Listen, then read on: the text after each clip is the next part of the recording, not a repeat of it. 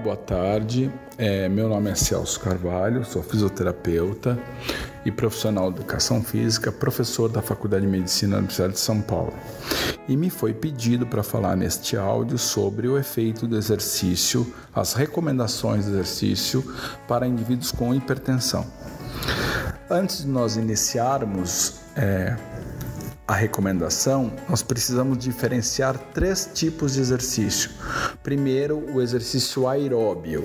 Esse exercício só traz benefícios se ele for realizado 150 minutos por semana, portanto, 30 minutos por dia, cinco vezes por semana de intensidade moderada. Intensidade moderada, entenda andando mais que 110 passos por minuto ou a uma frequência cardíaca é, superior a 60% do predito. Outro exercício que a gente pode falar é o exercício resistido dinâmico. O exercício resistido é aquele que eu faço contra uma carga. Então, no caso do exercício resistido dinâmico, eu coloco uma carga, por exemplo, seguro um peso, um halteres na minha mão e estendo e flexiono o braço várias vezes para uma determinada carga. E o exercício resistido é, isométrico é onde eu coloco uma carga sobre minha mão e aí eu faço uma determinada, por exemplo, extensão do braço e fico segurando por um determinado tempo. Ou, por exemplo, se eu estendo a perna com uma tornozeleira na ponta e eu fico segurando a perna estendida por um determinado período de tempo. Então, o que nós sabemos hoje é que o exercício aeróbio, ele serve para baixar a pressão de pessoas normotensas, portanto, com uma pressão menor que sistólica 130 e diastólica de 84. Ele também serve para baixar a pressão é, de uma pessoa com uma pressão alta, por exemplo, maior entre 130 e 139 de sistólica e ou 85 e 89 é, de diastólica e também para pessoas hipertensas, ou seja, que tem uma pressão maior ou igual a 140 por 90. O maior efeito do exercício aeróbio é, sem sombra de dúvida, sobre a pessoa com hipertensão seguido por pessoas normotensas e depois seguido por pessoas com pressão alta.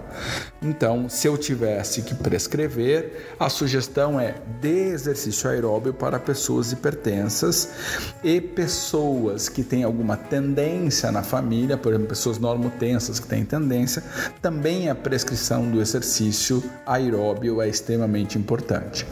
A associação do exercício aeróbio com o exercício resistido, principalmente o exercício dinâmico também é muito importante para pessoas com hipertensão. Entretanto, a evidência desta associação ainda não foi bem estabelecida por estudos aleatorizados, randomizados com um grande número de pacientes. Esse exercício para pessoas hipertensas também pode ser feito com exercício isométrico resistido.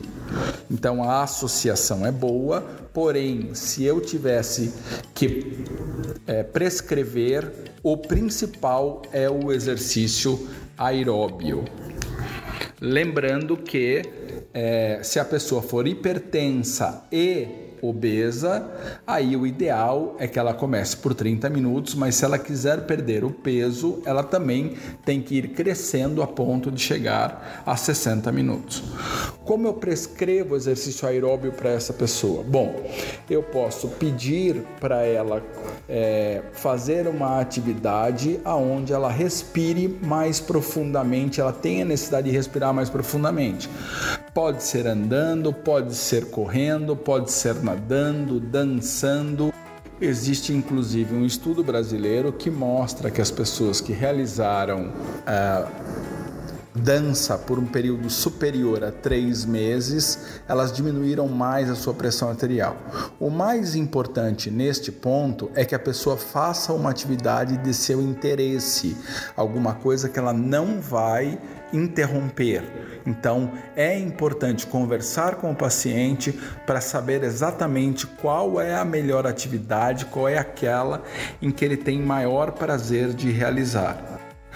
Para as pessoas com pressão alta, novamente, sistólica entre 130 e 140 ou é, diastólica 85 a 89, o exercício que tem a maior efetividade é o exercício resistido dinâmico, portanto, o exercício com carga feito dinamicamente. Como se prescreve esse exercício? Bom, primeiro se mede qual é a carga máxima que ele consegue fazer com este movimento. Então, por exemplo, flexão e extensão de braços. Se estabelece o que a gente chama de 1RM e se começa a atividade com 50% dessa carga. Aí ele vai fazendo repetições de 8 a 15 repetições por pelo menos 3 séries.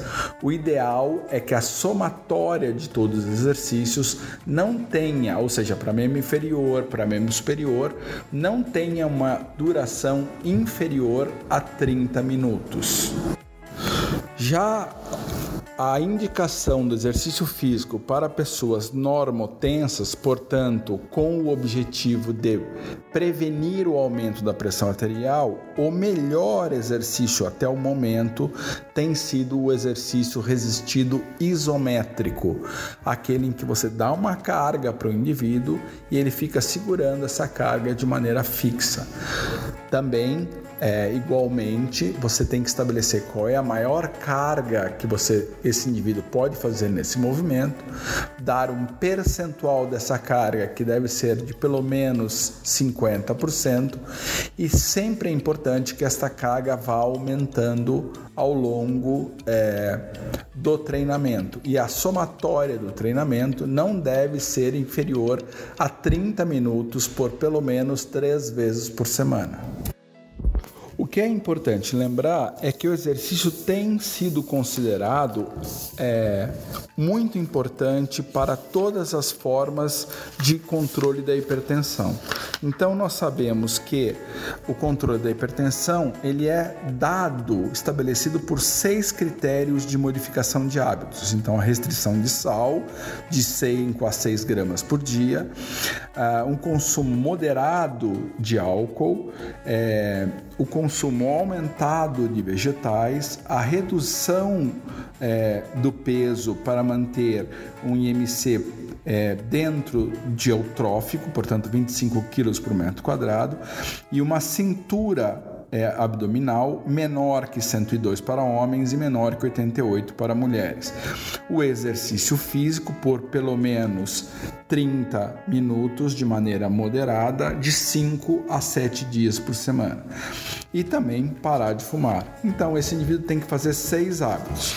Um estudo mostrou que quando se perguntou para é, cardiologistas que participavam de eventos científicos qual é a melhor atividade, de longe a realização do exercício regular ela foi dada como aquela que se tem o maior efeito.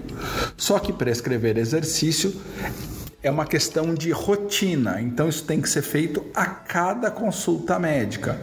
Então existem várias maneiras, tem aplicativos do celular que são marcadores, eles são menos precisos, mas eles são marcadores de quanto a pessoa está andando. Existem relógios hoje em dia, basicamente quase todo relógio hoje faz isso. Então é importante que durante a prescrição do exercício se monitore para ver se o indivíduo está fazendo ou não aquela atividade. Então, de maneira simples e direta, No caso da hipertensão, o exercício aeróbio é a primeira escolha, pode estar associado com outro exercício. Aqui precisa pensar sempre na disponibilidade do paciente em estar fazendo o exercício, porque se eu somo mais exercícios, eu estou requerendo que ele faça mais tempo. Então, se eu tiver que priorizar, eu priorizo o aeróbio em função do tempo do paciente. Para indivíduos com pressão alta, o principal é o dinâmico resistido e para pessoas normotensas que querem baixar a pressão arterial é o exercício resistido isométrico, aquele que se estende ou faz força e fica segurando ela. O exercício aeróbio é bom para todos, então não há dúvida de que o exercício aeróbio ele é sempre uma boa indicação caso eu não tenha certeza qual dos outros o paciente vai ter disponibilidade de equipamento, disponibilidade de tempo, prazer em fazer o exercício ok? Qualquer maneira, eu mais uma vez é, agradeço o convite e deixo aqui meu e-mail, c de casa s de sapo, carval, carvalho sem o H no final, arroba usp.br. Então, cscarval, arroba usp.br. Muito obrigado.